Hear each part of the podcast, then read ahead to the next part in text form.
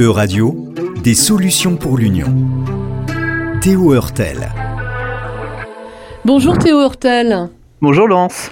Depuis le plan de relance de l'Union européenne financé par un emprunt de la Commission, les propositions de taxes européennes qui pourraient servir à financer la transition écologique se multiplient. Alors Théo, pourquoi l'Union européenne devrait prendre en charge le financement de la transition écologique?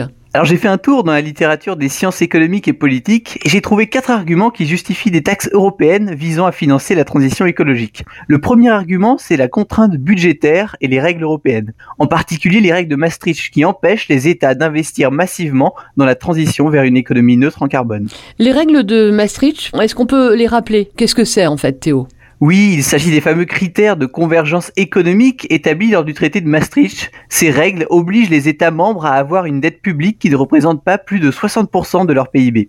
Or, la moyenne des dettes publiques des 20 pays de la zone euro représente environ 91,2% du PIB de la zone, avec des ratios qui montent jusqu'à 170% pour la Grèce. De fait, si les États finançaient par l'emprunt les investissements de la transition écologique, certains États risqueraient de voir leur dette devenir insoutenable. Au mieux, ils s'exposeraient à une procédure de déficit excessif par la Commission européenne, au pire, à une crise de la dette souveraine. Deuxième argument, l'objectif de neutralité carbone en 2050 de l'Union européenne est commun à tous les États membres mais le coût sera plus élevé pour les pays les moins développés de l'Union, car ils sont aussi les plus polluants. De fait, si l'Union européenne ne prend pas en charge le coût social de la transition écologique, ces pays risquent de rejeter le Green Deal. De quel pays parlons-nous exactement, Théo?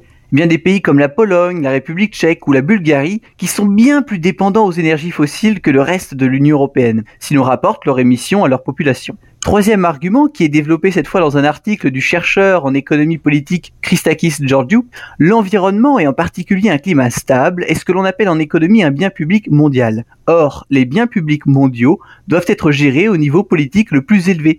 Et le niveau le plus élevé actuellement, c'est l'Union européenne. Il y a selon lui trois théories issues des sciences économiques et politiques qui justifient la prise en charge du financement de la transition écologique par l'Union européenne la théorie du fédéralisme fiscal, de l'action collective et la théorie des jeux, en particulier le dilemme du prisonnier. Alors, on va peut-être expliquer ce que disent ces théories.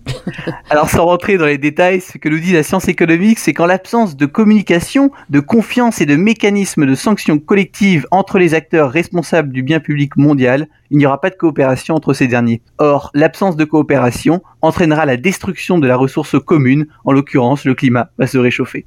Pour le dire encore plus simplement, la compétition économique et fiscale entre les États entraîne une inaction climatique. D'accord, mais qu'est-ce que ça changerait véritablement, Théo Hurtel, si c'était l'Union européenne?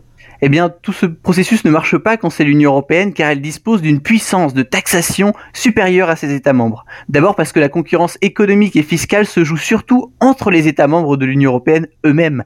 Or, l'Union européenne est au-dessus de cette concurrence. Et quand bien même il y aurait une concurrence mondiale, l'Union européenne dispose d'une masse critique suffisante pour lutter contre l'évasion fiscale, notamment grâce à son union douanière. On peut donc dire que des taxes et réglementations européennes diminuent le dumping, enfin le risque de dumping fiscal et environnemental en éliminant le phénomène de passagers clandestins. Les pays européens se, se caractérisent déjà par des modèles de taxation élevés. Est-ce que les citoyens seraient prêts à accepter de nouvelles taxes européennes en plus des taxes nationales?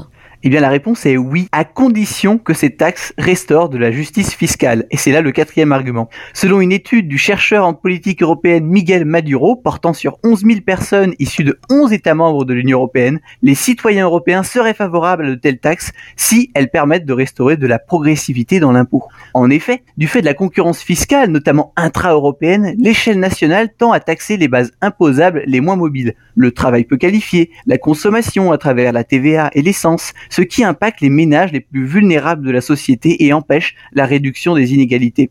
Et c'est justement ce qui a provoqué la colère des Gilets jaunes en France qui se sont mobilisés contre l'augmentation d'une taxe verte qui aurait impacté le prix du carburant. Or, l'Union européenne est en mesure de taxer les bases imposables les plus mobiles, comme les capitaux et les profits des entreprises, et ainsi rétablir de la justice fiscale. Alors pourquoi la progressivité de l'impôt est, si importante lorsqu'on parle du financement de la transition écologique?